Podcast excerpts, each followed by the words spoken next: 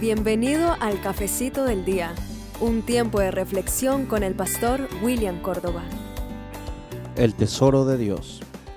San Mateo capítulo 6 versículo 26 declara, Mirad las aves del cielo que no siembran ni ciegan ni recogen en graneros, y vuestro Padre Celestial las alimenta. ¿No valéis vosotros mucho más que ellas? Una familia tenía un bello florero que era la reliquia de sus antepasados.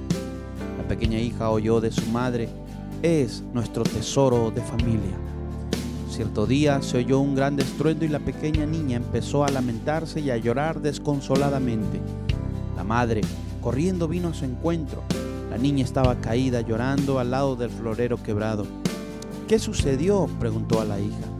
Aún llorando, respondió, yo quebré el tesoro de la familia. Su madre la levantó y con una sonrisa en sus mejillas le dijo, sí, pero tú estás bien. Cuando la niña creció y se volvió adulta, ella comentó en una ocasión, en aquel día descubrí que yo era el verdadero tesoro de la familia. Es increíble, queridos amigos, cómo valoramos las cosas materiales de este mundo cual si fuesen tesoros imprescindibles a nuestra felicidad. Creemos que seremos felices si tenemos muchos de esos tesoros e infelices si no tenemos nada.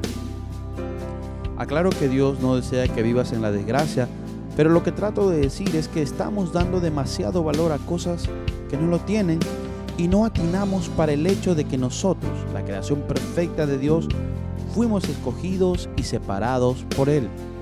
Nosotros somos los verdaderos tesoros de este mundo. No es nuestro bello auto que heredará los cielos de gloria, ni nuestra bella casa próxima al mar, ni el grande saldo en nuestras cuentas bancarias. Todo eso está bien, pero es pasajero y se quedará aquí en este mundo. Lo que realmente tiene valor es nuestra vida. Fue por nosotros que el Señor Jesús vino a este mundo. No eres un accidente. Tu nacimiento no fue un error o infortunio. Tu vida no es una casualidad de la naturaleza. Tus padres no te planificaron en sí. Dios lo hizo. A Él no le sorprendió tu nacimiento. Es más, lo estaba esperando. Mucho antes de que fueras concebido por tus papás, fuiste diseñado en la mente de Dios. Él pensó en ti primero. No es a causa del destino, ni de la casualidad, ni de la suerte, ni tampoco es una coincidencia que en este mismo instante estés respirando, tienes vida porque Dios quiso crearte. Fue por nosotros que Él murió en la cruz. Fue a nosotros que Él dispuso las moradas celestiales. Somos el tesoro real y verdadero, eterno de Dios. Sí, tenemos mucho más valor que los pájaros, mucho más valor que las plantas de nuestro verso inicial, del texto que te leí.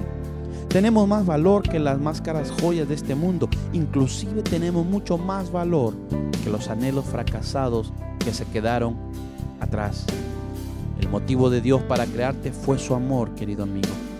Las escrituras destacan en el libro de Efesios capítulo 1 versículo 4. Mucho antes de la fundación del mundo, Él estaba pensando en nosotros y se había predispuesto para que fuésemos el enfoque de su amor. Él te ama, no hay ninguna duda de ello. Te ama como no te lo imaginas y está esperando que tú también correspondas a ese gran amor incondicional de nuestro buen Dios. Tú y yo somos el verdadero tesoro, que eso no te quepa la menor duda. Tú y yo somos el verdadero tesoro. Usted es el grande tesoro de Dios. Deje que lo guarde, deje que lo cuide, que lo limpie, que lo purifique cada vez Deje que Él salve ese tesoro y lo haga para siempre. En el nombre de Jesús. Dios te bendiga.